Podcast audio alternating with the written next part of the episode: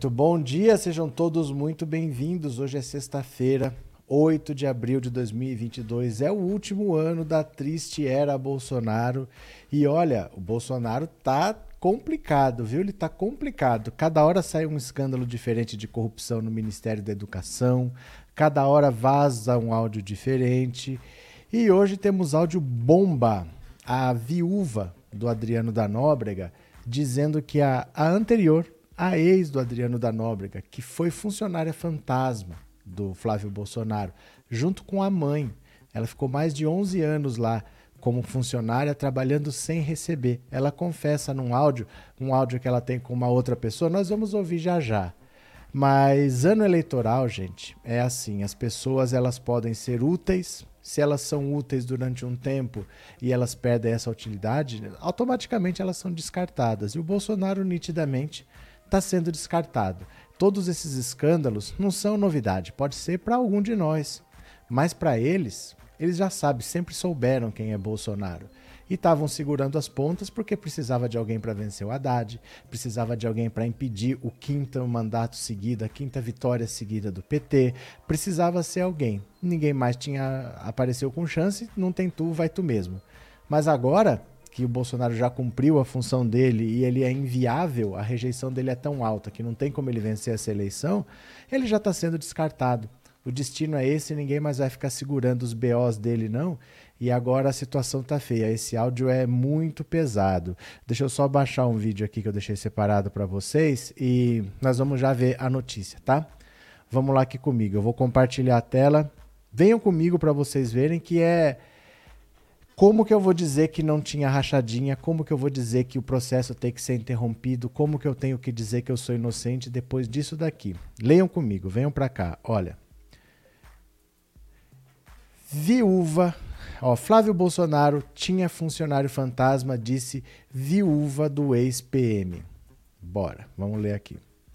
Júlia Lotufo, viúva do ex-policial militar Adriano da Nóbrega, afirmou numa conversa telefônica gravada pela Polícia Civil do Rio de Janeiro há quase três anos que o hoje senador Flávio Bolsonaro manteve em seu gabinete como funcionária fantasma a ex-mulher de seu marido. Em conversa com uma amiga em julho de 2019, quando Adriano ainda estava foragido, Júlia se queixa das reclamações de Daniele Mendonça da Nóbrega, ex-mulher do ex-PM, sobre as investigações do caso da rachadinha no antigo gabinete de Flávio Bolsonaro na Assembleia Legislativa do Rio. Ela foi nomeada por 11 anos, 11 anos levando dinheiro, 10 mil por mês para o bolso dela, e agora ela não quer que ninguém fale o nome dela? Bateram na casa dela porque a funcionária fantasma era ela, não era eu, disse Júlia. A escuta faz parte das gravações da Operação Gárgula, às quais a Folha teve acesso. A investigação tinha como objetivo apurar a lavagem de dinheiro do patrimônio de Adriano da Nóbrega e a estrutura que o auxiliava na fuga. O ex-PM ficou foragido de janeiro de 2019 a fevereiro de 2020, quando foi morto num suposto confronto durante uma operação policial na Bahia, onde estava escondido ele era acusado de comandar a principal milícia da Zona Oeste do Rio de Janeiro. Adriano também era investigado na ocasião sob suspeita de envolvimento no suposto esquema de rachadinha no antigo gabinete de Flávio. A ex-mulher e a mãe do ex-PM eram apontadas como funcionárias fantasmas do então deputado estadual. As investigações mostraram que contas bancárias controladas por ele foram usadas no esquema. Daniele foi uma das denunciadas em dezembro de 2020 sob acusação de envolvimento no esquema do hoje senador. As provas da investigação, porém, foram anuladas pelo STJ e o caso voltou a estaca zero. Procurada, a defesa de Daniele não comentou o teor das escutas. A reportagem não conseguiu contato com a defesa de Júlia. A assessoria do senador Flávio Bolsonaro afirmou, em nota, que nunca existiu funcionário fantasma ou rachadinha em seu gabinete. Até onde o parlamentar tem conhecimento, todos os que faziam parte da equipe trabalhavam de acordo com as regras e as determinações da Assembleia. Importante lembrar que esse caso já foi debatido e superado na Justiça, sendo totalmente arquivado. A queixa de Júlia foi feita a Juliana Rocha, veterinária amiga do casal. Naquele momento, em junho de dois, julho de 2019, as investigações da rachadinha ainda estavam em seu estágio inicial, com o então recente quebra de sigilo bancário e fiscal dos investigados. Meses antes, o Ministério Público havia notificado os investigados sobre a apuração, a fim de colher depoimentos. Aí vem a Daniele e dá e dá ataque que bateram na casa dela e ela não está mais casada com ele. Ah, mas e aí? Não estava levando dinheiro lá? Não quer que bata na porta dela? Errado seria se ela tivesse fá, sem ganhar um centavo. Ela sabia muito bem qual era o esquema. Ela não aceitou? Agora é as consequências do que ela aceitou. Segundo a viúva de Adriano, a ex do marido culpava o ex-PM pelos seus problemas judiciais. Ela Aí eu faço tudo na vida para viver direito e o Adriano tem essa vida errada, que eu não escolhi. Se eu fosse ela, a minha vida direita. Olha só, Adriano, não é direito eu estar num gabinete sem trabalhar. Não quero mais participar disso, não. Mas estava entrando 10 mil na conta dela. Ela não fala isso, né? Olha, vamos ouvir aqui o áudio. Esse áudio eu vou explicar depois o que, que ele quer dizer o que, que aconteceu com a investigação, por que, que parou. Eu vou explicar tudo com calma, tá? Mas o áudio está aqui, ó. Vamos ouvir juntos. Eu vou compartilhar, pegar o vídeo aqui, ó. Bora, prestem bastante atenção, tá? Ouçam com bastante calma. Vamos juntos. É lá, eu faço tudo na minha vida para viver direito e o Adriano tem essa vida errada que eu não escolhi. Se eu, a minha vida é direito, olha só, Adriano, não é direito eu estar num gabinete sem trabalhar. Eu não quero mais participar disso, não. É. Mas tava, entrando 10, mas tava entrando 10 mil na conta dela, ela não ia falar isso, né? Isso seria o direito, né? Na verdade. É. Aí ela poderia brigar. Aí ela poderia falar, pô, eu não faço nada, não levo nada, e agora eu tenho que me fuder? Ah, levou durante. Ela foi nomeada há 11 anos. Há 11 anos levando dinheiro, 10 mil por mês do bolso dela. Aí agora ela não quer que ninguém fale o nome dela? Pera lá que parou aqui, não sei por que que parou o áudio, mas tá tocando de novo, pronto. Tipo, é, é lá, eu faço tudo na minha vida para viver direito e o Adriano tem essa vida errada que eu não escolhi. Se eu a minha vida é direito. Olha só, Adriano, não é direito eu estar num gabinete sem trabalhar. Eu não quero mais participar disso, não. Né? É. Mas tava, entrando 10, mas tava entrando 10 mil na conta dela, ela não ia falar isso, né? Isso seria o direito, né? Na verdade. É. Aí ela poderia brigar. Aí ela poderia falar, pô, eu não faço parte nada, não levo nada, e agora eu tenho que me fuder? Ah, levou durante. Ela foi nomeada há 11 anos. Há 11 anos levando dinheiro, 10 mil por mês do bolso dela. Aí agora ela não quer o nome dela? Não sei porque que tá dando pause sozinho aqui.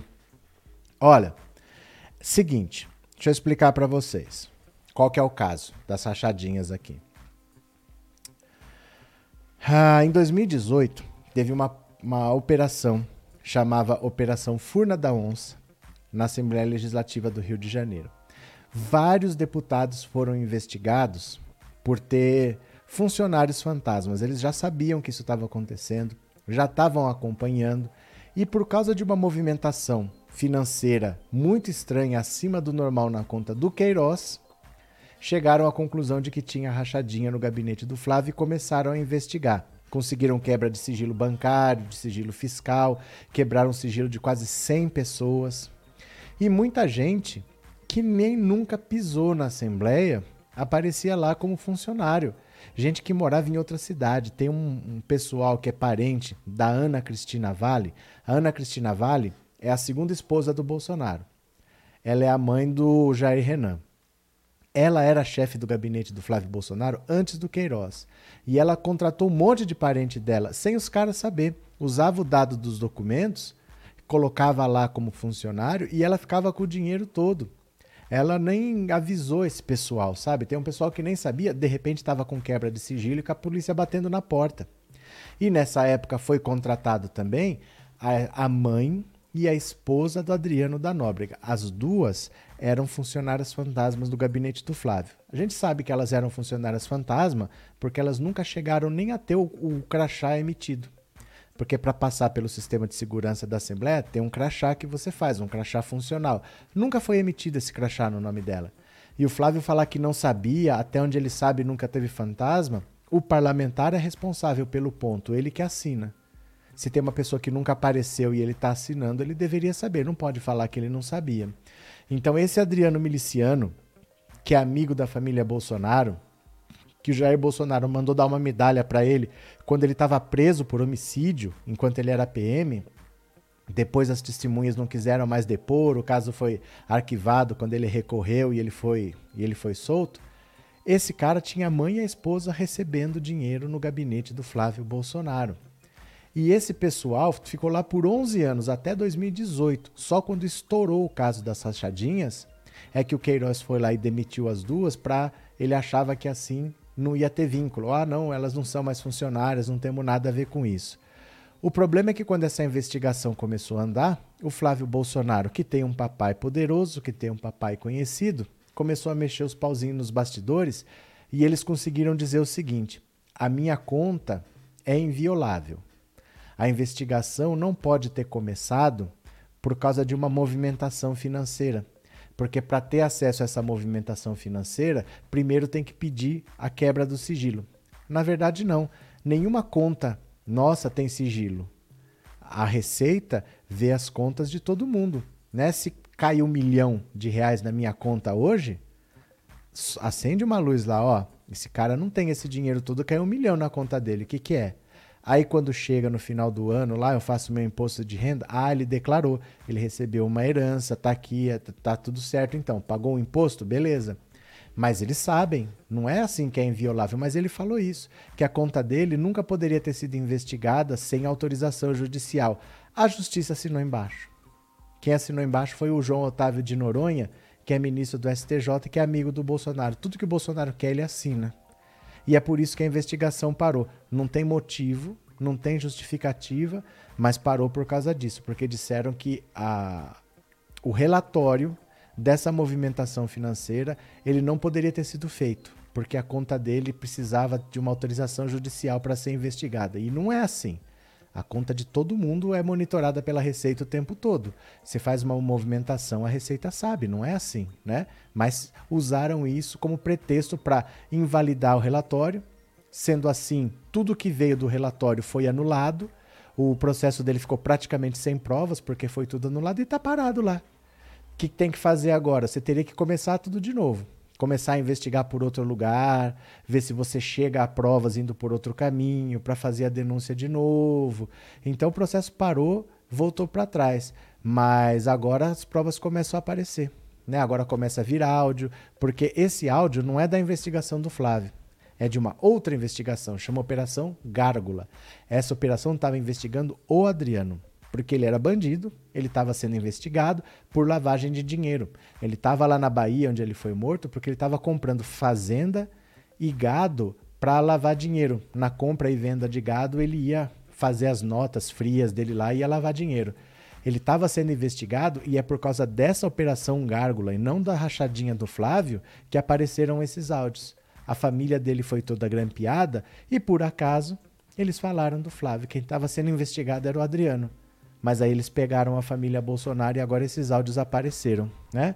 Isabel Marques, obrigado pelo super sticker e obrigado por ser membro, viu? Muito obrigado. que mais aqui? É, falou tudo fora Bolsonaro, Clarice Fernandes. Cadê quem mais? Bom dia, amigos de luta Alemanha. Valeu, Mônica. Bom dia. Cadê? É, eu vi uma charge hoje de um conhecido meu que tinha um viajante com a mochila nas costas e o mapa do Brasil escrito Manicômio Mundial a 2 quilômetros. Sebastião, bom dia. Se não me engano, isso surgiu na campanha do Jair aí, PGR, Raquel Dória. Mandou esconder esse escândalo, senão. Não, não é bem isso, não, Sebastião. O que aconteceu foi o seguinte: isso não tinha nada a ver com a PGR. Porque isso estava acontecendo lá no Rio de Janeiro, o Flávio não era senador. Tem nada a ver com PGR. Quem estava investigando isso daí era, a, a, era o Ministério Público lá do Rio de Janeiro. Quando eles ficaram sabendo, a Polícia Federal que ia fazer as investigações vazou para o Flávio Bolsonaro o seguinte: olha, no meio da campanha, vai estourar essa operação Furna da Onça.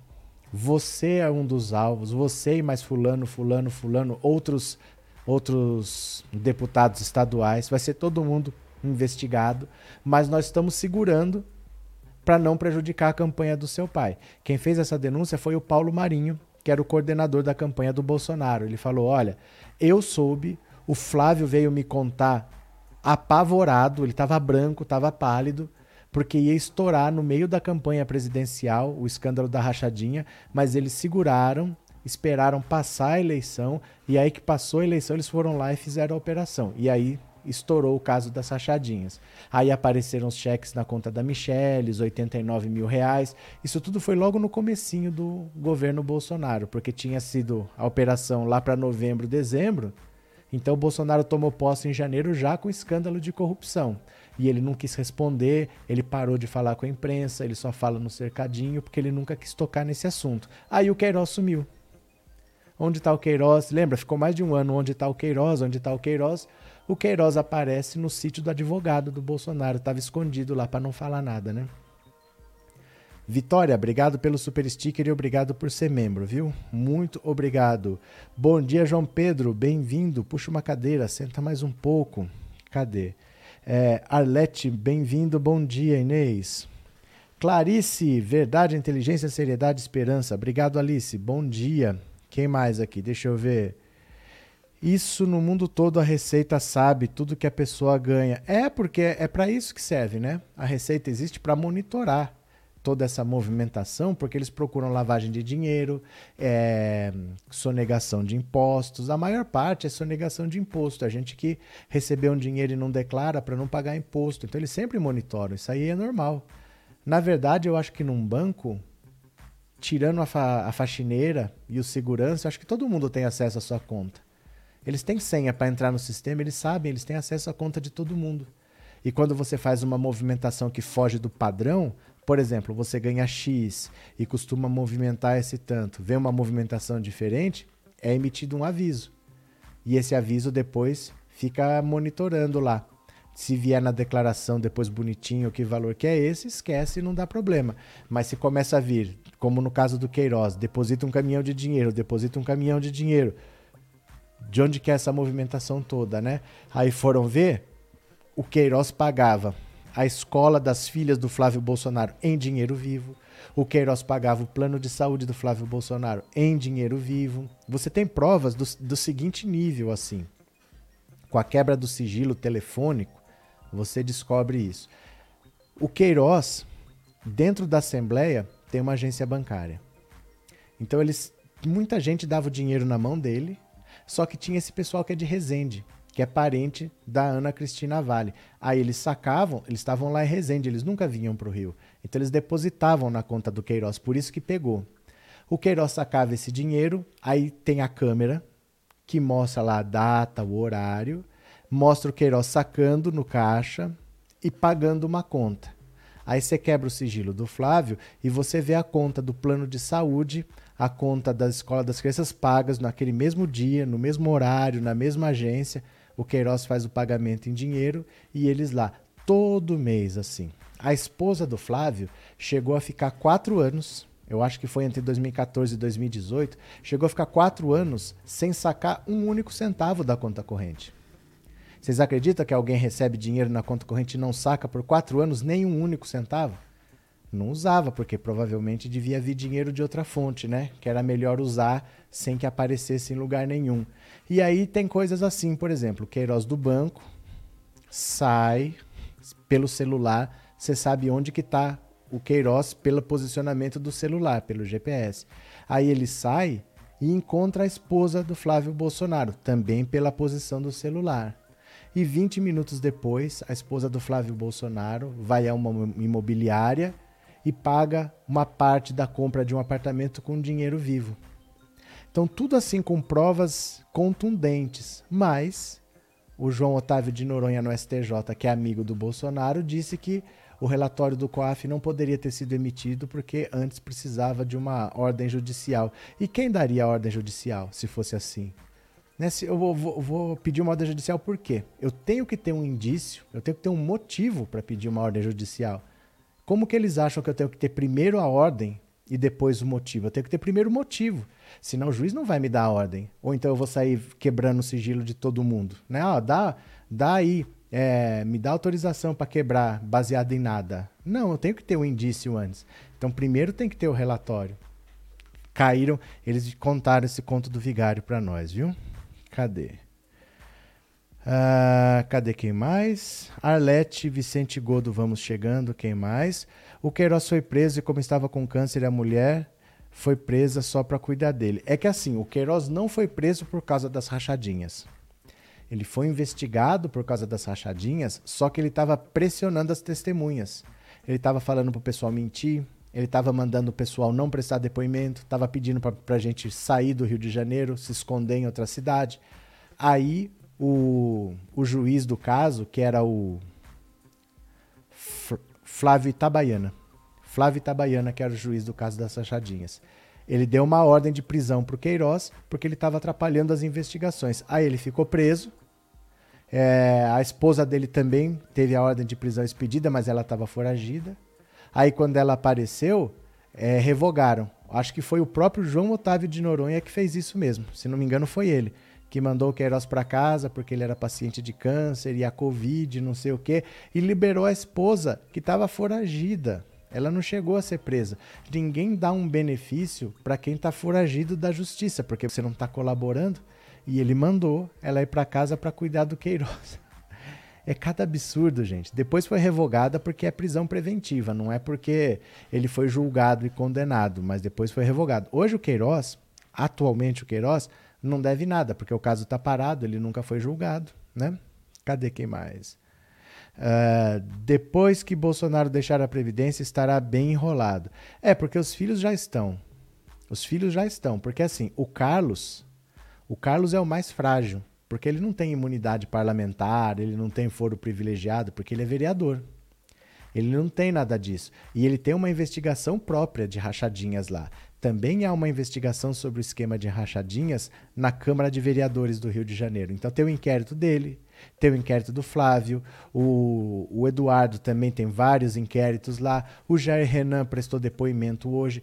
Todos os filhos são investigados ao mesmo tempo.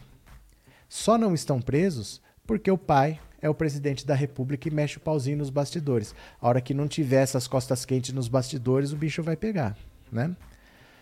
Ainda bem que outubro está chegando, nós, povo brasileiros, vamos tirar esse vagabundo do poder, já que o impeachment não, não sai, nós tiramos. O impeachment não sai, se depender do Arthur Lira, não vai sair.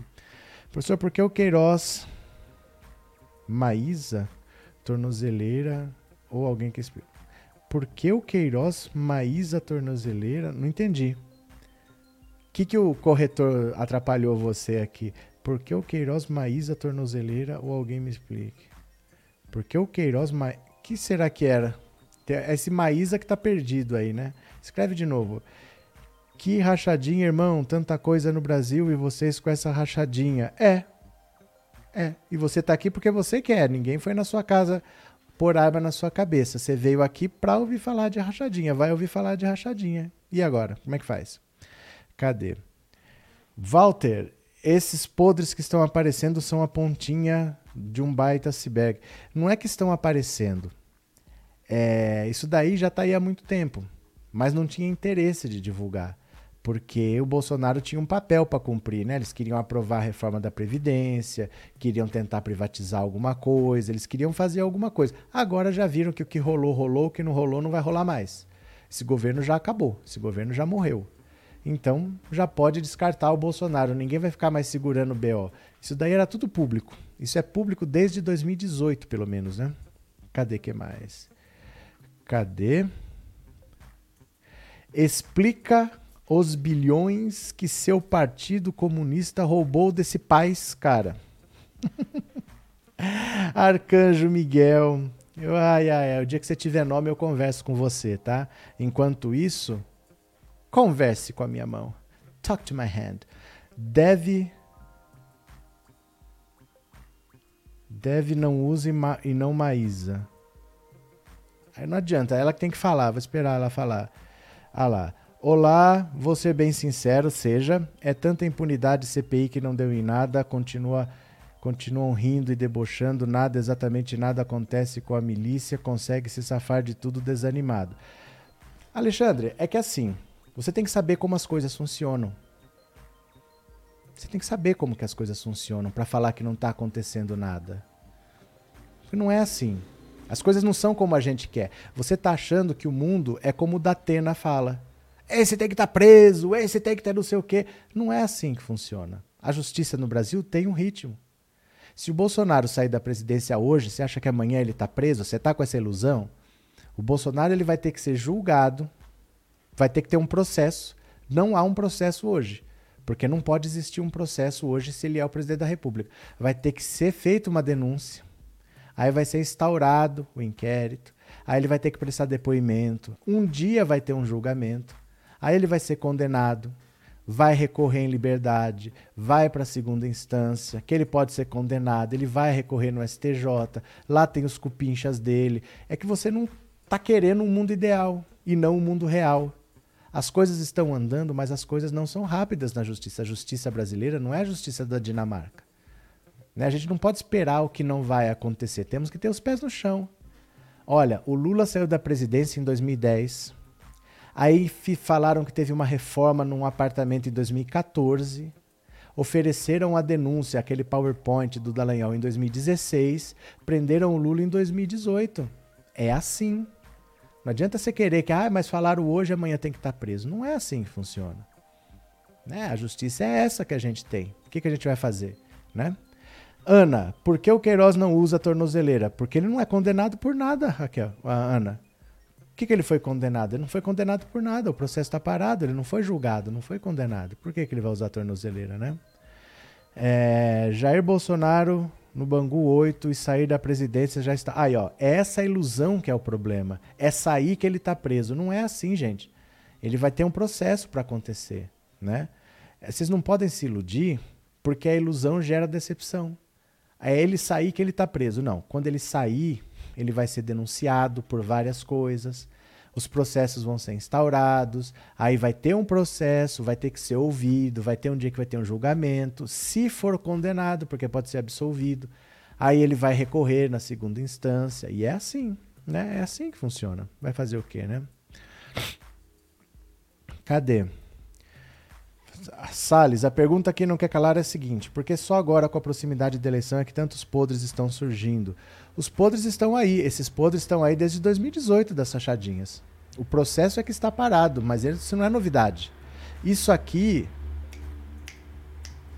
Já cansei de falar isso aqui até hoje, por isso que eu sei de cabeça. Isso não está não tá aparecendo agora. O áudio apareceu agora, mas não é novidade. Essas provas existem e foi tudo anulado na justiça porque o Flávio Bolsonaro é filho do presidente. A justiça mandou parar, mas isso não é novidade. Isso não é novidade que essas ligações, isso aí tudo é conhecido desde 2018 pelo menos, né? Cadê? É... Douglas, até agora nenhum veículo da Globo noticiou os áudios muito estranhos. Não sei porque eu não assisto a Globo. De verdade, eu não assisto televisão.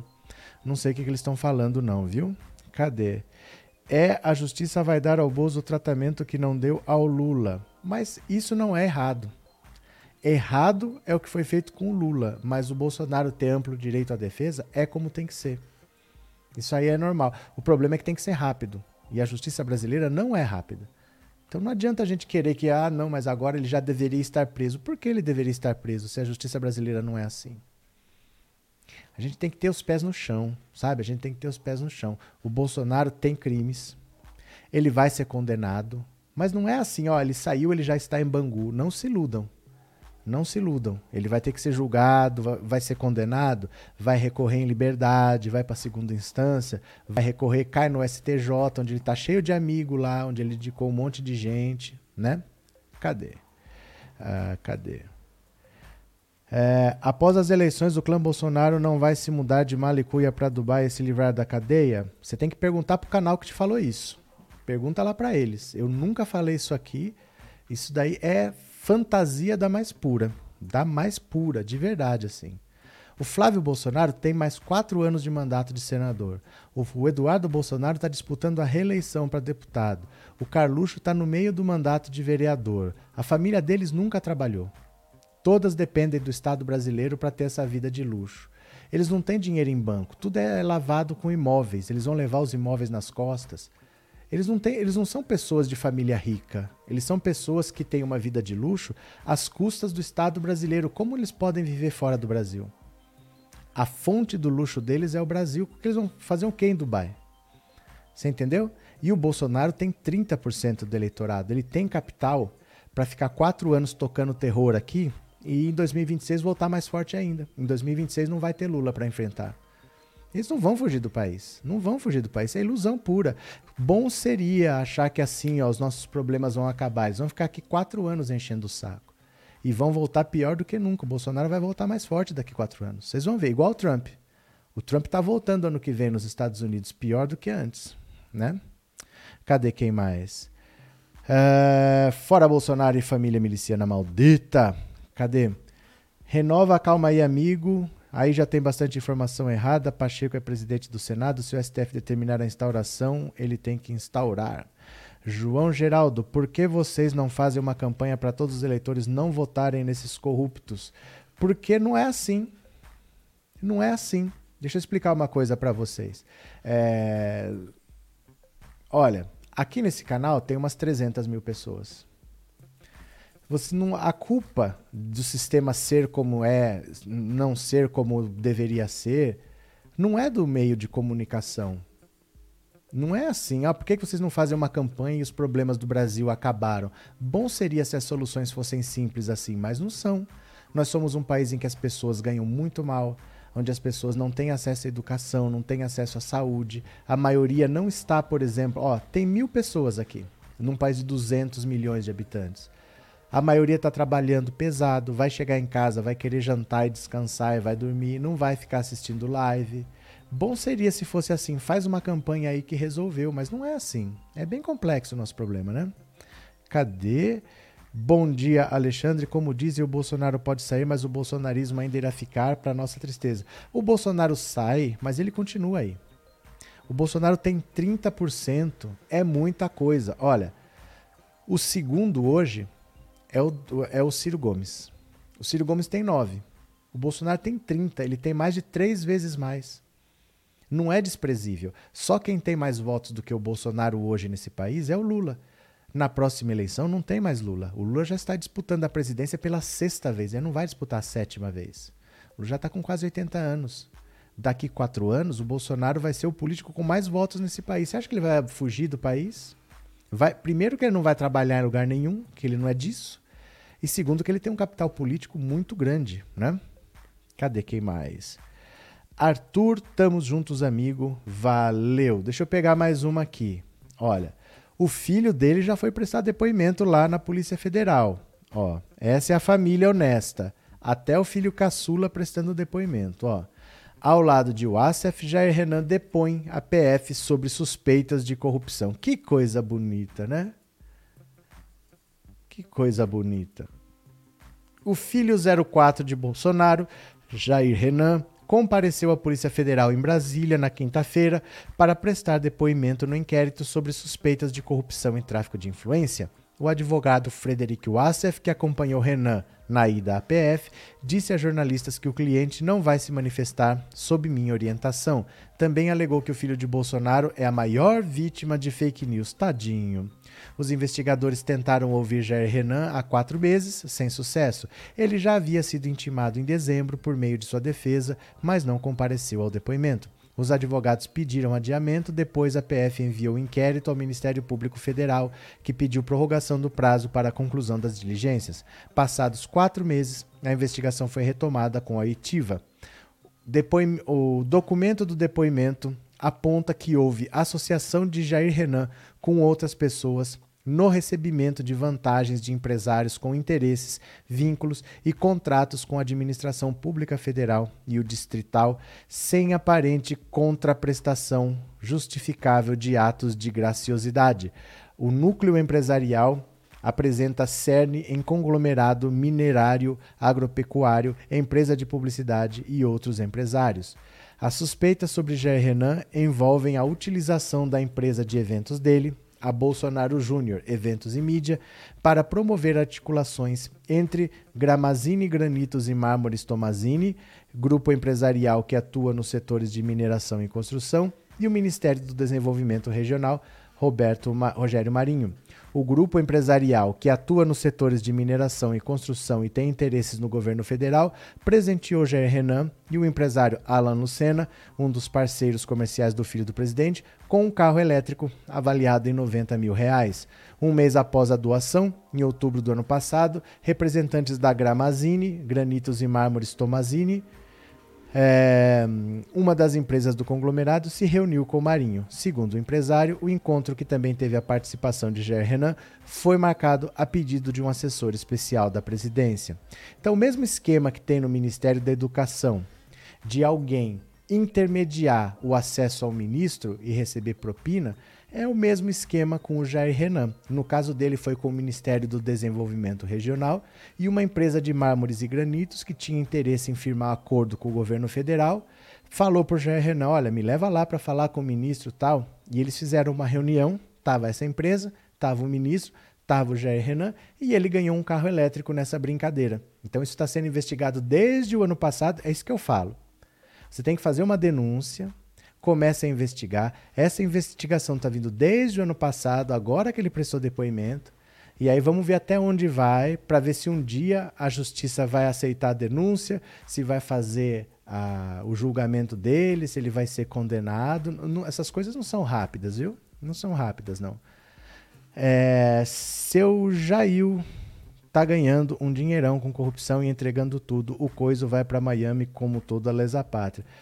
Deixa eu te falar que a vida nossa não vai ser fácil assim, viu? Você tá achando que a gente vai se livrar do Bolsonaro tão fácil? Garanto para você que não. Acho que depende do interesse de cada um. Eu tinha dois empregos e trabalhava domingo a domingo, voltava do trabalho ouvindo suas lives. Ah, mas não é assim. Não é assim. Depende do interesse de cada um. Você provavelmente não cortava cana, você não trabalhava com reciclagem, é, as, sabe assim, às vezes a gente acha que a culpa é da pessoa, que quem quiser consegue. Isso aí, no fundo, é o discurso da meritocracia. No fundo, essa é uma forma leve do discurso da meritocracia, que se você se esforçar, você consegue. Não é assim. Sabe, a pessoa às vezes não tem internet, não tem um celular. Sabe, o pobre de verdade. Tem pessoas que eu ajudo aqui, tem duas pessoas que eu dou cesta básica aqui. Você precisa ver a alegria deles de receber cinco reais. Sabe? Não, não é assim. A pessoa não tem internet para ficar duas horas assistindo uma live de política. Não tem, Andressa. Não é tão simples. Não é questão só de interesse, não, viu? Tem, é, a maior parte do povo brasileiro que está comendo osso não é porque acha osso gostoso. O povo rala. O povo rala e não rala pouco, não. A maioria não tem condição, não. A gente não tem noção, às vezes, do quanto a gente tem acesso as coisas que deveriam ser de acesso de todos, né? É, deveria ser de acesso de todos, mas não é. é. Dedo no like ou mouse no like. Slim Guy, você é magro? Bom dia! E o Gustavo Conde falou ontem que todo cuidado é pouco por causa da diminuição da diferença entre Bolsonaro e Lula. Guilherme, deixa eu te falar uma coisa para vocês. Não, não fala de outras pessoas aqui não, porque eu jamais vou comentar o que outra pessoa falou. Você entende que é antiético, que não faz sentido eu falar sobre o que uma outra pessoa falou? É muito chato isso. Ah, e o fulano que falou não sei o quê? Deixa ele falar lá, eu não vou falar do que ele falou. Fica chato, né, de eu falar da opinião do outro. O outro tem o direito de pensar o que ele quiser e tá tudo certo, mas eu não vou comentar sobre o que o outro falou. Você entende que é chato, que fica meio antiético, né? Deixa ele lá. Acho que os bolsonarentos gostam da política porque a imunidade parlamentar dá o direito deles cometerem erros e não serem punidos. Selomar, não é verdade. Não é verdade.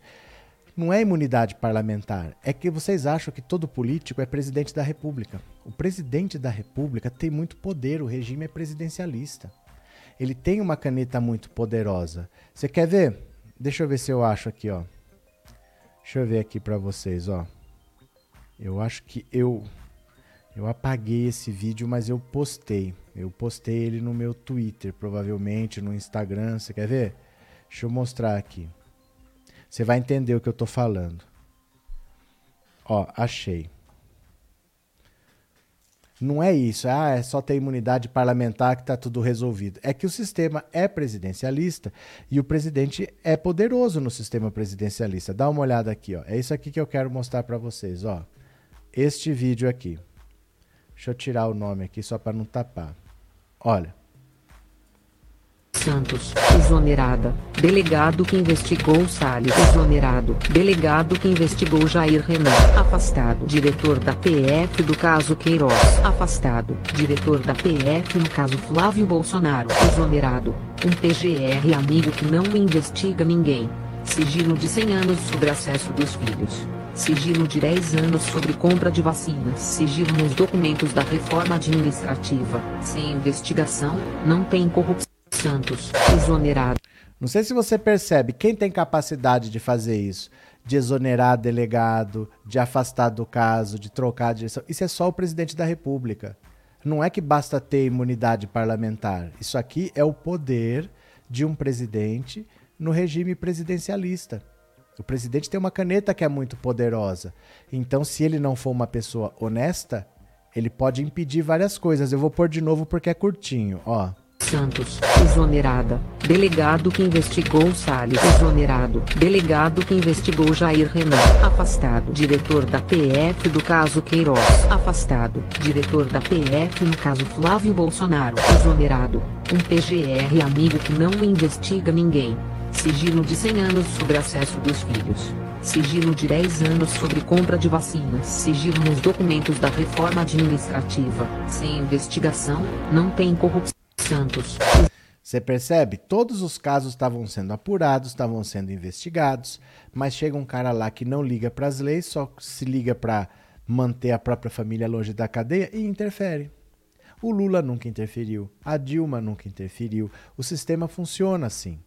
Agora, o Bolsonaro não tem esses escrúpulos todos. Então, não é uma questão só de que ah, vamos ter imunidade parlamentar que não acontece nada. O Bolsonaro é um presidente que indica o PGR, que bota dinheiro na mesa para eleger o Arthur Lira, e aí não vai ter mais processo de impeachment. Então, o problema é o presidente, não é só basta ter imunidade parlamentar. Se você for um deputadozinho e fizer besteira, você vai ser preso. O Eduardo Cunha, que era o presidente da Câmara, ficou seis anos preso. Ele foi preso em 2016, foi sair agora. Você entende? Então o presidente ele é muito poderoso no regime presidencialista, né?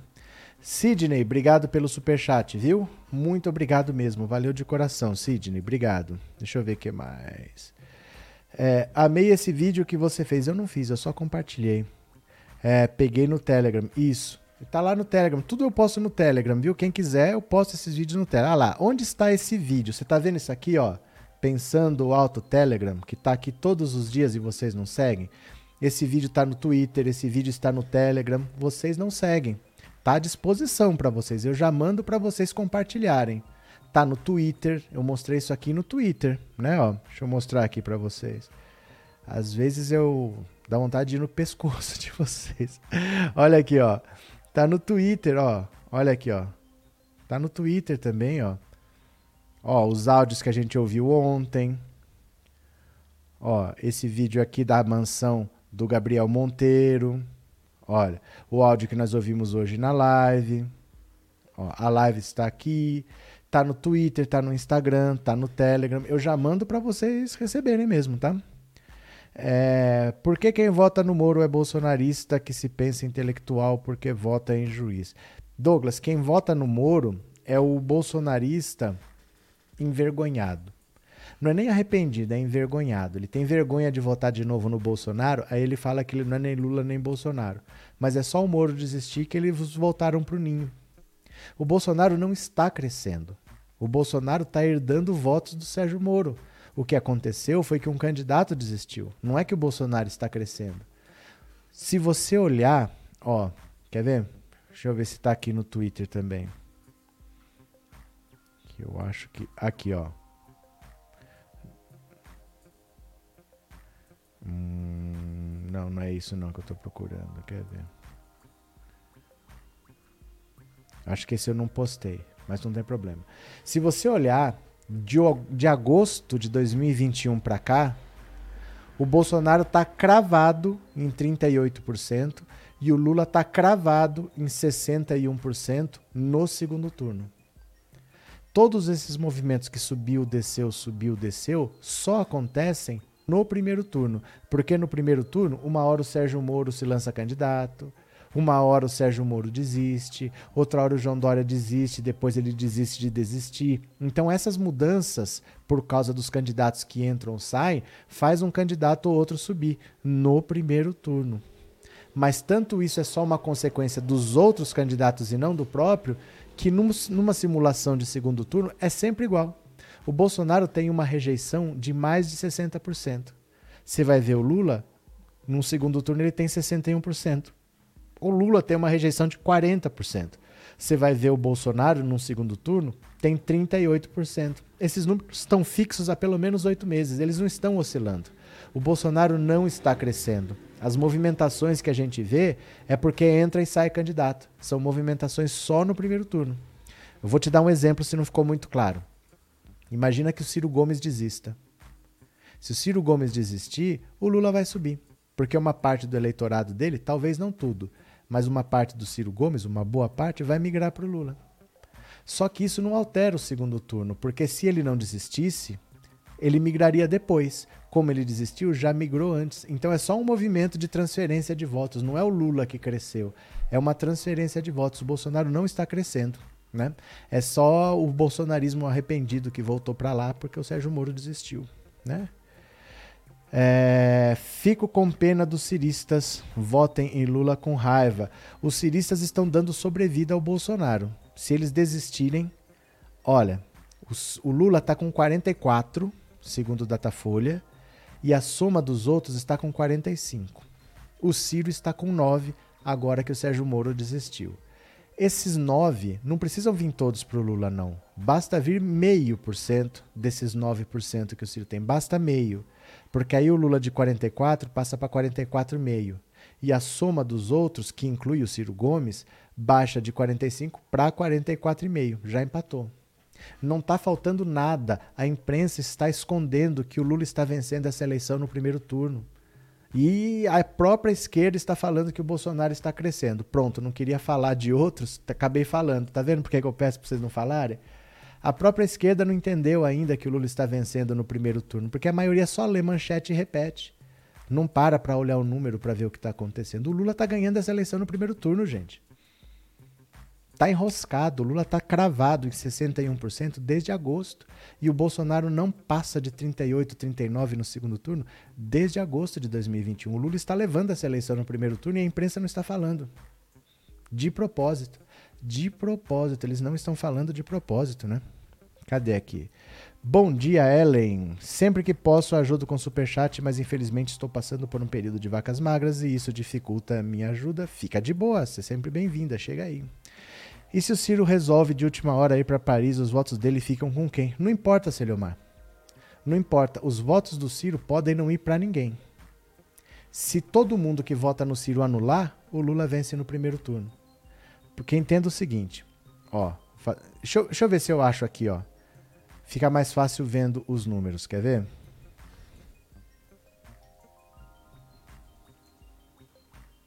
Quer ver? Deixa eu ver aqui.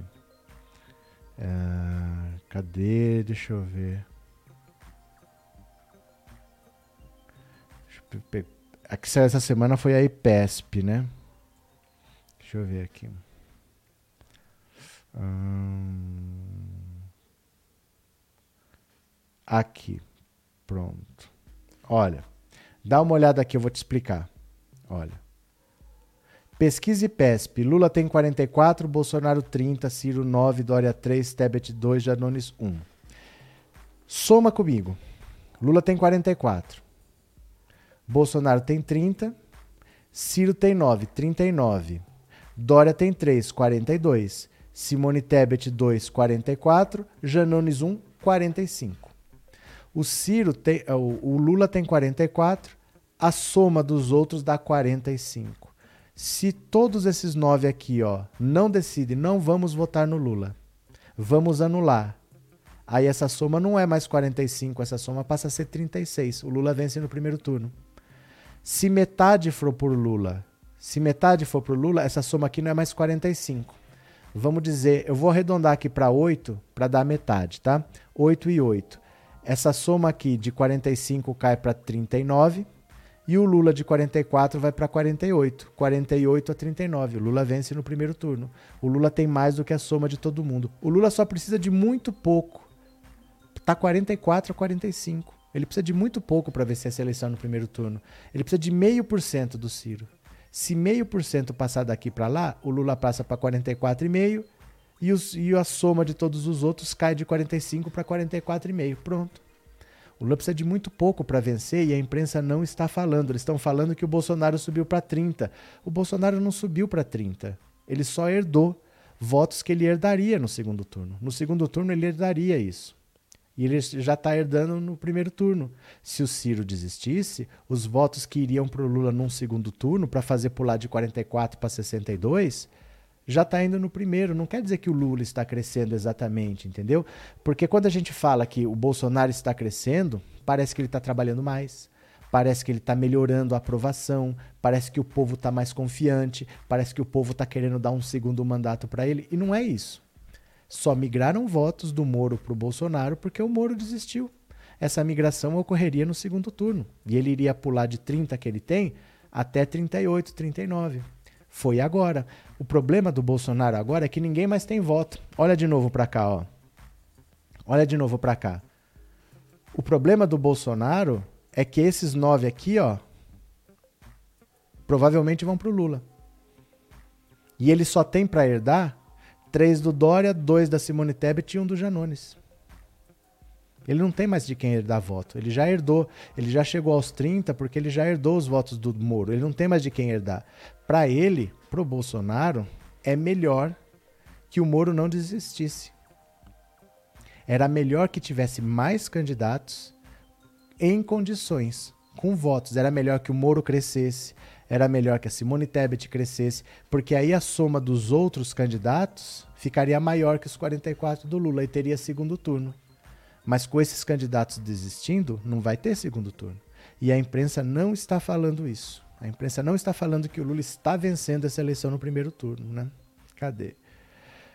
Douglas, o Ciro está deixando a militância dele raivosa, arrogante, com ódio do resto da esquerda. Douglas, eu vou dizer para você que a militância do Ciro está com mais ódio do Ciro do que da esquerda. Eles estão querendo apoiar o Lula já. O próprio PDT está querendo apoiar o Lula já no primeiro turno. E o Ciro não desiste. Essa teimosia dele só serve para dar sobrevida para o Bolsonaro. Porque o Moro já desistiu. O Moro não tem como voltar a ser candidato porque o União Brasil já falou: você a gente só quer como deputado, nem como senador a gente quer. Então ele está fora da eleição. O Moro está fora. Pelo União Brasil ele não vai ser, por outro partido ele não pode mais mudar. Então agora não tem mais de quem o Bolsonaro herdar voto, que ele já herdou o que ele tinha que herdar. Agora ele precisa roubar voto do Lula. Ele só tem voto para buscar tirando do Lula. Quem que vai trocar o Lula pelo Bolsonaro? O que, que teria que acontecer? Você entende? É muito difícil imaginar esse movimento. É, Paulo Roberto, não se pode dar dicas à direita burguesa, eles precisam perder feio. E você acha que eu estou dando dicas para a direita burguesa? Obrigado se você acha que eu tenho essa relevância. Mas eu não estou dando dicas para a direita burguesa, eu estou conversando com vocês, né?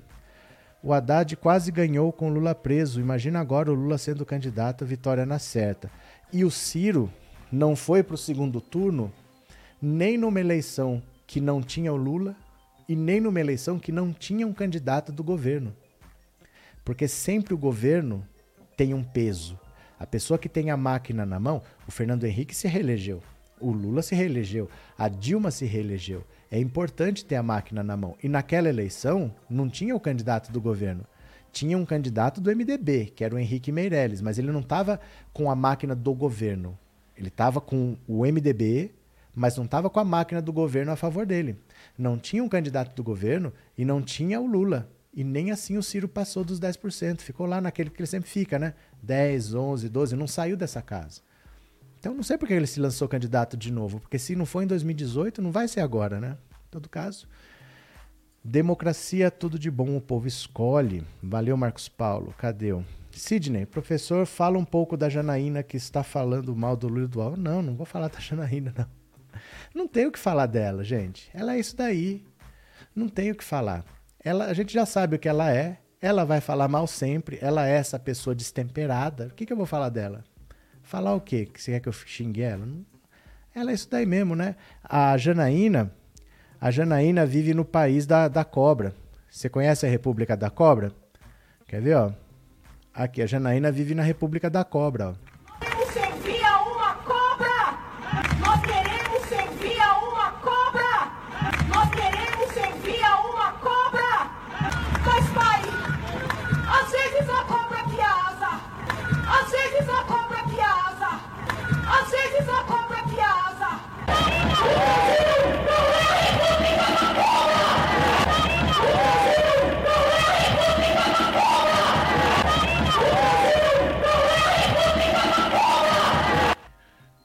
Falar o que dessa senhora? Infelizmente, né? Uma destemperada. Ciro, sua falta de discernimento está prejudicando a volta do Brasil à democracia. É, não tem sentido a candidatura do Ciro Gomes. É uma candidatura cara, porque ele contratou um marqueteiro caro, ele está gastando dinheiro que o PDT não tem. O PDT pode ter problema se torrar dinheiro numa campanha que não vai para lugar nenhum e eleger pouco deputado. O Ciro não tem alianças, o Ciro não tem vice. Vocês já repararam que o Ciro não tem vice, não tem aliança com partido nenhum? Ele está completamente isolado. Ele é um cara isolado, porque ele, ele é fechado no mundo dele. Então é ele que está dando sobrevida hoje para o Bolsonaro, porque se ele desiste, acabou. Acabou a eleição hoje, né?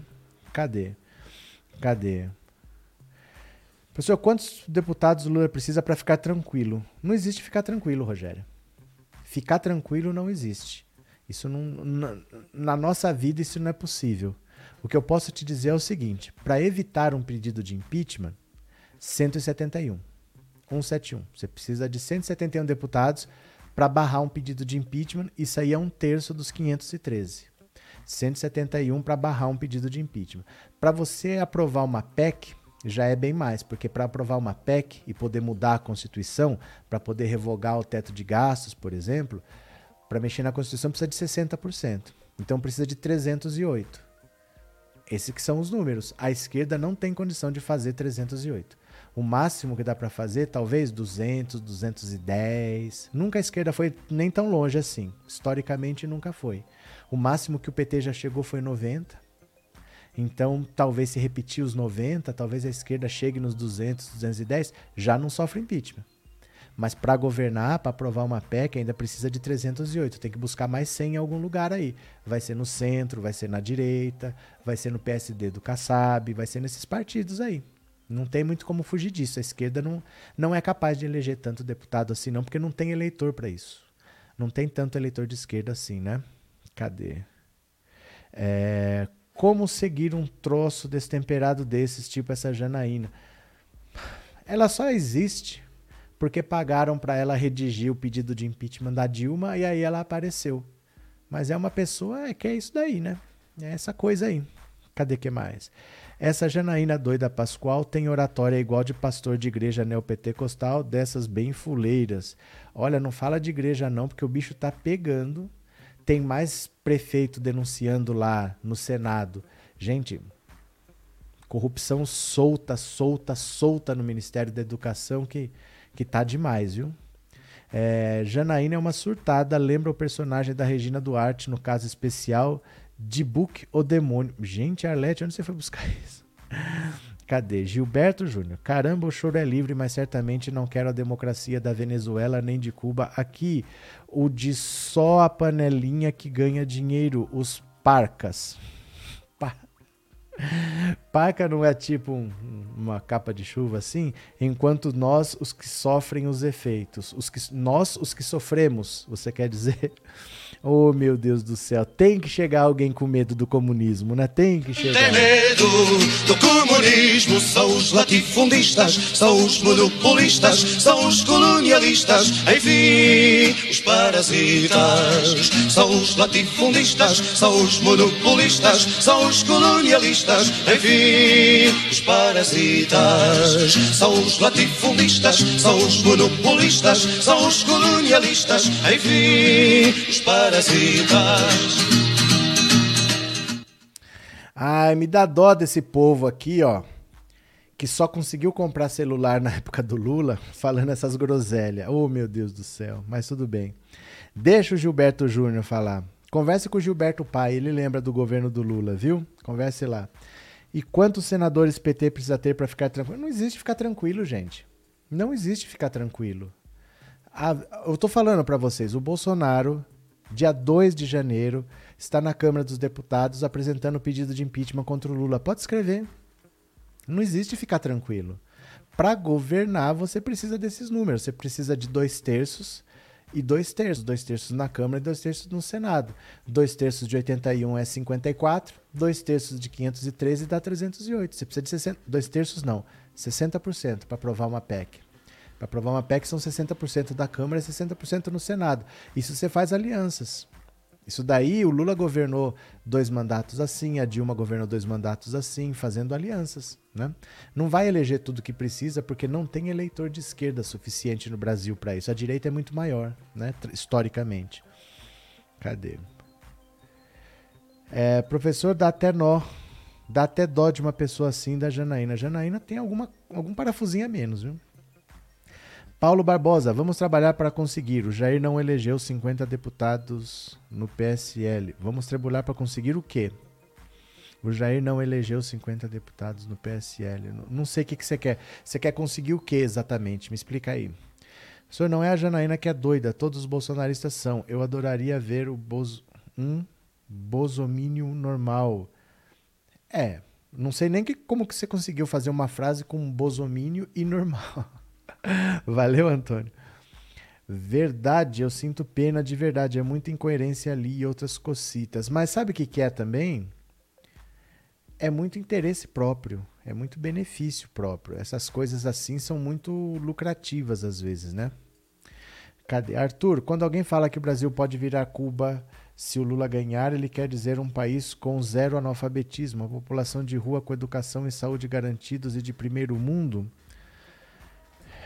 É, eu diria para você que nem o Brasil nem Cuba são assim. Cuba não é esse paraíso todo que as pessoas pensam também, não, mas as pessoas não têm ideia do que, é uma revolução socialista para achar que isso acontece pelo voto. Isso não acontece pelo voto e não há interesse da população. A população não, não tem esse interesse. Não vai acontecer isso. Não importa quem seja o presidente. Não tem como acontecer. Não é assim. Às vezes as pessoas comparam países muito diferentes do Brasil ou países muito pequenos e acham que dá para fazer numa ilha, dá para fazer num país como o Brasil. Não dá para fazer. Talvez 100 anos atrás. A Rússia fez, fez a Revolução Soviética lá em 1917 e tal, mas hoje não dá para fazer. Hoje o mundo é globalizado, as economias dependem umas das outras. Se fosse possível, a União Soviética não tinha aberto o regime, né? Não tinha acabado a cortina de ferro lá no leste europeu. Aquele modelo acabou, gente. Aquele modelo tradicional, histórico, socialista não existe mais. Não sei que as pessoas ficam com esse negócio de comunismo. Isso é uma pauta dos anos 60. Eu não sei como é que tem gente achando que isso vai acontecer no Brasil de 2022. É, é o Brasil tem umas discussões inférteis, né? Eu não sei o que, que as pessoas estão preocupadas com medo disso. Esse povo entra no chat do gabinete do ódio Jair Bolsonaro fora gato, Bruninho Forças. Cadê? Elizabeth, a Dilma confiou que se seguraria na presidência sem aliança com os deputados, coisa que o Bolsonaro já não se arriscou e comprou o Centrão. É, a Dilma, ela teve alguns problemas, né? Porque assim, quem começou a derrubar a popularidade da Dilma foi a própria esquerda. Foi a própria esquerda que começou a derrubar a Dilma, porque a popularidade dela estava no ponto mais alto quando a esquerda bateu na Dilma. A esquerda bateu na Dilma por causa de um aumento de passagem de 20 centavos, sendo que nunca o aumento foi só de 20 centavos. Você pega os anos anteriores, o aumento de um ano para outro sempre era 30 ou 40 centavos. Mas a esquerda resolveu achar que tinha que lutar pelos 20 centavos. Foram para Brasília, tentaram invadir o Congresso Nacional, eles fizeram o diabo. A popularidade da Dilma caiu pela metade em 15 dias. A esquerda viu aquilo e falou: vamos para cima, essa é a chance. Porque senão o Lula vai preso, a gente e a Dilma tá ali, pode não cair. Se não for agora, o Lula vai se reeleger. Então tem que ser agora, tem que derrubar ela agora. Depois a gente prende o Lula tal. Se deixasse, ela ia continuar o governo porque ela estava no ponto mais alto de popularidade, né? Ellen, este chat é seu. Mônica, obrigado. Mônica, obrigado por ser membro também. Olha aí, Ellen, parabéns, parabéns. É, a Dilma foi vítima de um golpe tramado pelos Estados Unidos. Mas sim, A esquerda precisa entender, ó, eu vou pegar aqui, ó, deixa eu mostrar aqui para vocês. A esquerda precisa entender que não pode fazer essas maluquices, hein?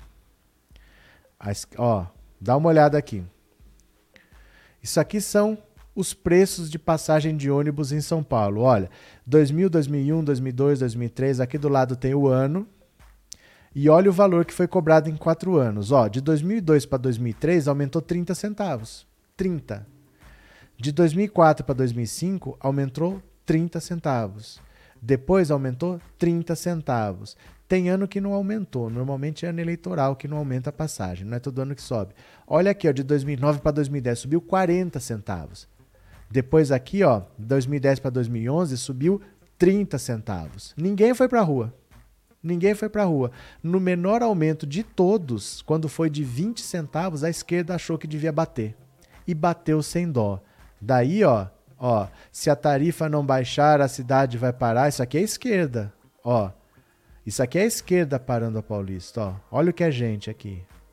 Ó, em Brasília, tudo isso por causa de um aumento de 20 centavos na passagem. Olha, isso aqui é Brasília, olha como Brasília ficou. Você viu a esquerda fazer isso contra o Bolsonaro? Fez contra a própria esquerda. Ó, PSTU, PSOL, ó. Ca cassação do genuíno, cadeia para os mensaleiros, investigação do Lula. Isso aqui é o PSOL. Isso é o PSOL pedindo, ó nem mensalão do Lula, nem mensalão do Arruda. Ó o pessoal aqui, ó. Ó o pessoal batendo no Lula. A esquerda ajudou a derrubar a esquerda, ó. O pessoal do movimento Passe Livre virou celebridade, dando entrevista por Roda Viva por causa desse negócio de não é pelos 20 centavos. Só que a direita viu o que a esquerda estava fazendo e tomou conta do movimento. O movimento Passe Livre virou o movimento Brasil Livre, MBL. E aí eles já foram bem explícitos. Não é por 20 centavos é pelo impeachment da Dilma. E esses dois oportunistas, entre outros, se apropriaram do movimento e virou o que nós vimos, né? Fora a Dilma e leve o PT junto aí, ó. A direita tomou posse do movimento, né? Olha a direita falando: não adianta calar e isolar o Cunha, somos milhões de cunhas, impeachment já, chega de negociatas e corrupção, né? Ó, essa cena é emblemática. Todo mundo combatendo a corrupção. O Eduardo Cunha, o Kim Kataguiri, o Eduardo Bolsonaro, o Jair Bolsonaro, ó, todo mundo em volta do Eduardo Cunha para combater a corrupção. Que beleza, né? Que beleza. Agora, olha onde estava a popularidade da Dilma e olha o que aconteceu em 15 dias. Ó, olha o que aconteceu. 2013, tá? Em março, 63% dos entrevistados avaliavam o governo Dilma como ótimo ou bom, o que tinha sido um recorde desde o início do mandato. Em junho, o índice caiu para 55% e agora caiu novamente para 31%. Ó, de 60 para 30. Os que consideram o governo regular eram 29%, depois 32% e agora são 37%. Em março, 79% aprovavam a maneira como a presidente governa o país, o maior índice desde o início do governo.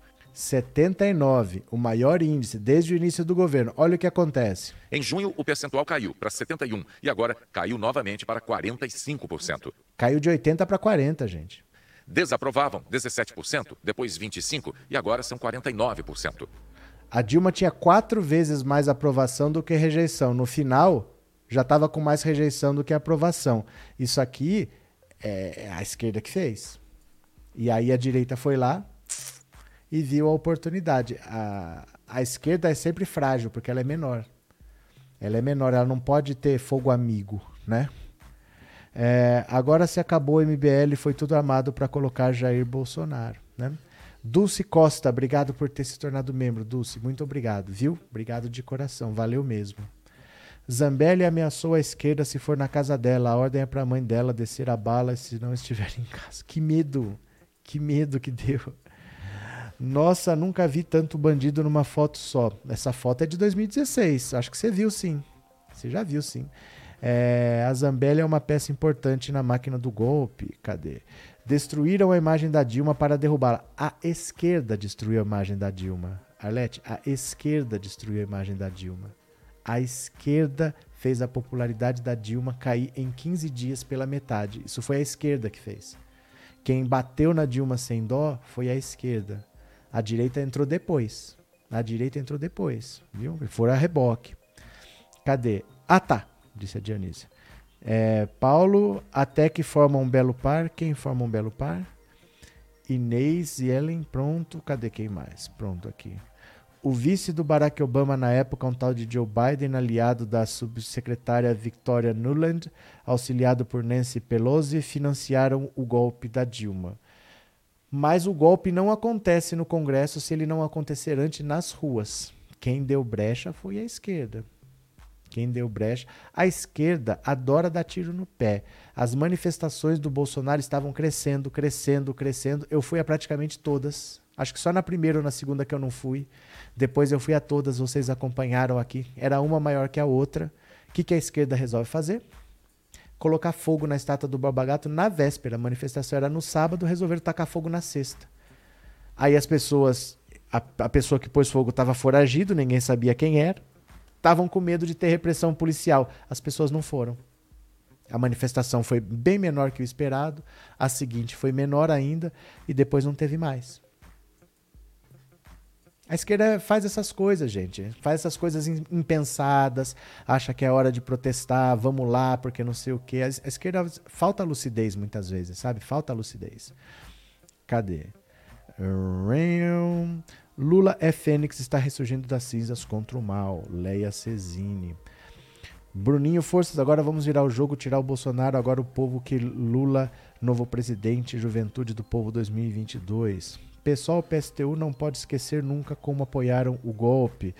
Não há impeachment no Congresso se não tiver antes impeachment nas ruas. E quem bateu na Dilma quando ela estava com popularidade altíssima, altíssima foi a esquerda, né? Uh, não deveria haver motivos no SURPT. Não entendi, Constantino. Lá vem o Paulo passa pano, passa pano, Paulo. Pessoal não leva ninguém pra rua, é a mesma coisa do Peru agora. Não, Paulo, foi sim. Foi sim. A esquerda achou que não ia perder mais nenhuma eleição. A esquerda achou que ia tirava Dilma e colocava quem queria. O pessoal é uma esquerda lavajatista. Olha aqui, ó, ó. Gente, não adianta querer passar pano para essas coisas aqui, ó. Ó. Dá uma olhada aqui. Isso aqui é o PSOL. É uma esquerda lavajatista, ó. Ó, dá uma olhada aqui. O pessoal embarcou nisso aqui, ó. Isso aqui é o PSOL. Ó. Ó. Bretas, estamos com você. O Bretas que é o Sérgio Moro do Rio de Janeiro, ó.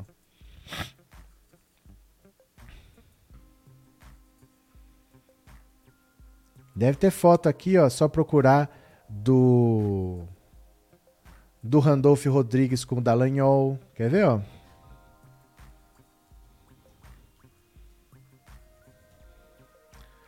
Ó lá, ó, ó, ó, ó.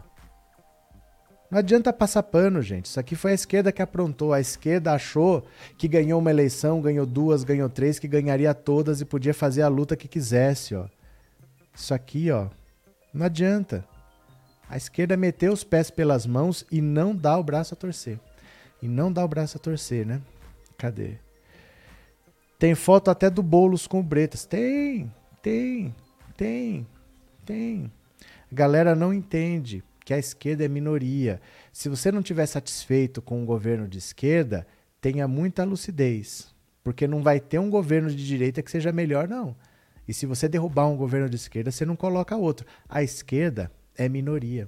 Ela sozinha não vai eleger presidente nunca. Ela precisa de apoio do centro, de apoio da centro-direita, senão não elege. O Lula consegue juntar esses apoios todos.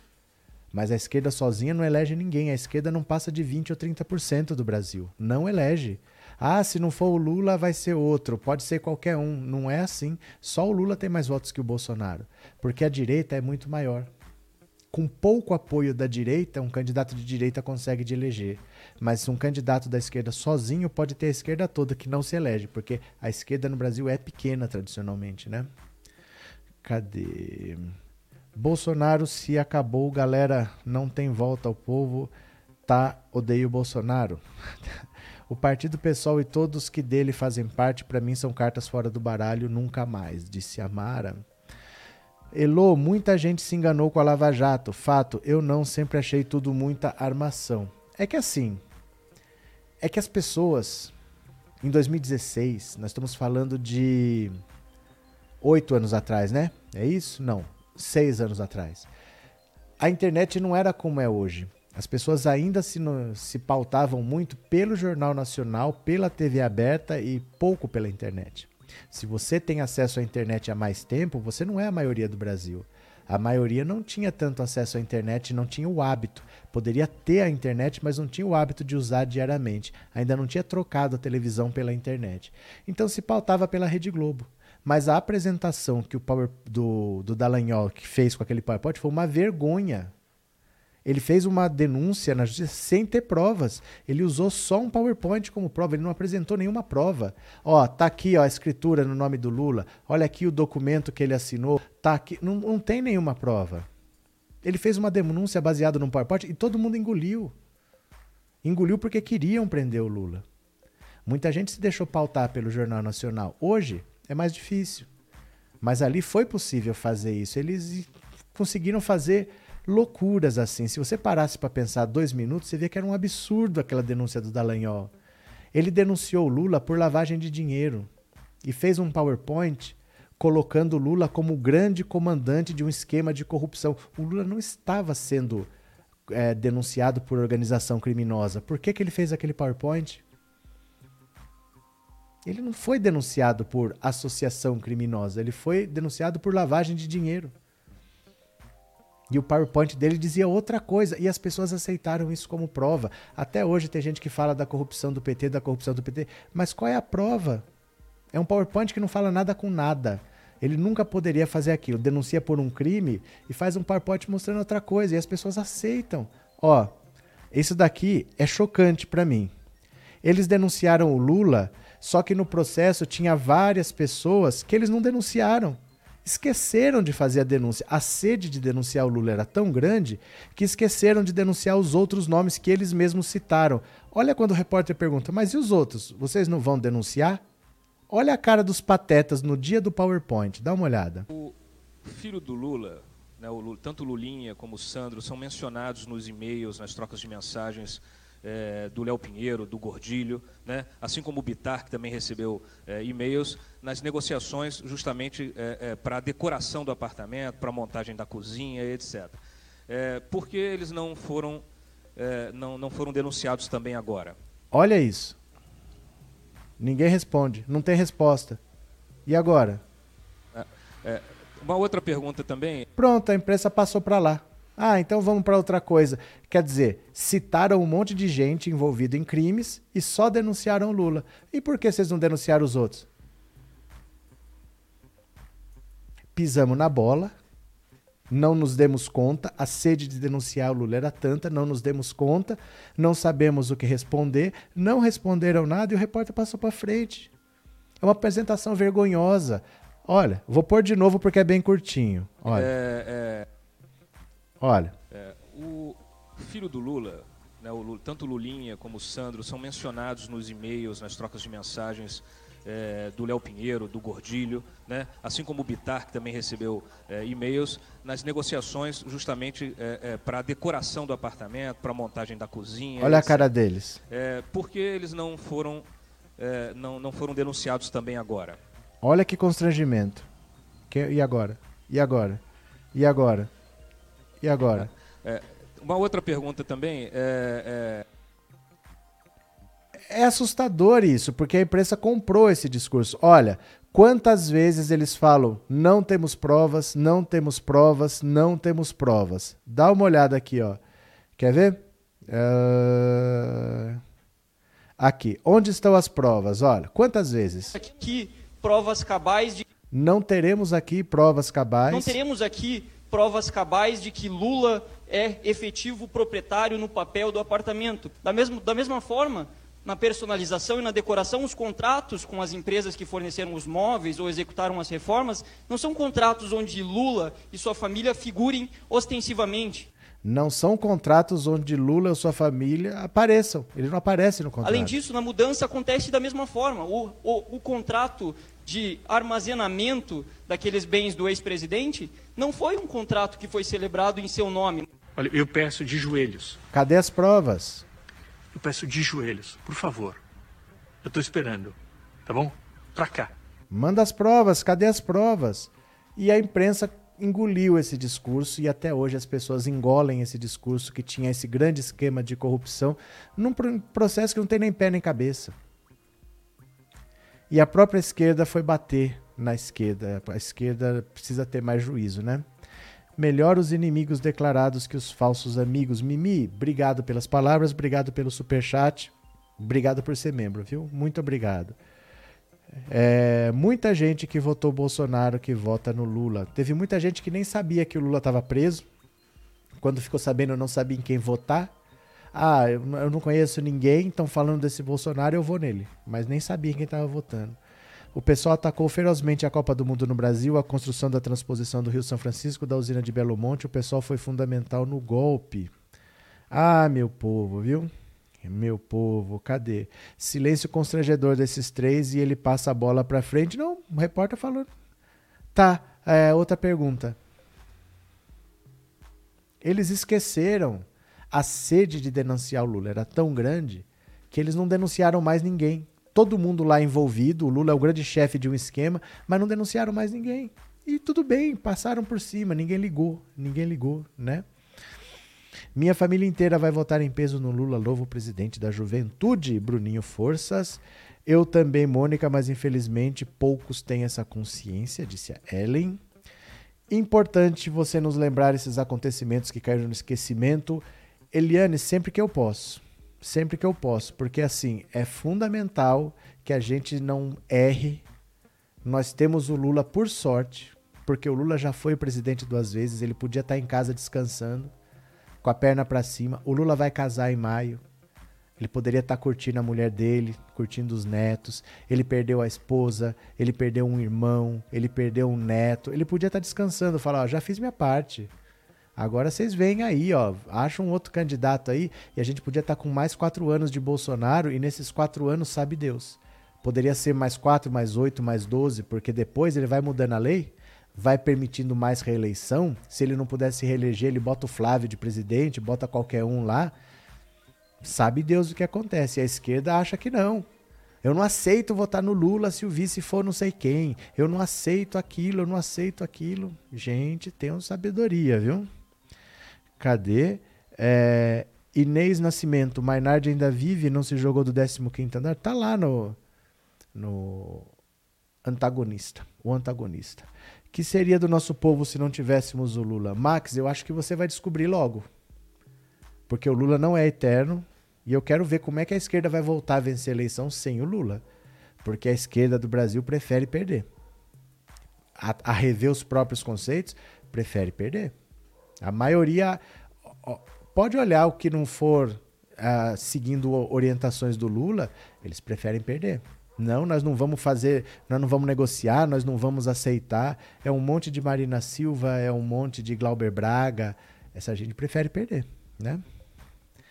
Não sou religiosa, mas Deus nos livre do Bozo, tá um horror já. Ô, Elo, vai fazer o quê, né? Vai fazer o quê? O Bolsonaro não deu golpe. Ele foi eleito. Isso é que dói.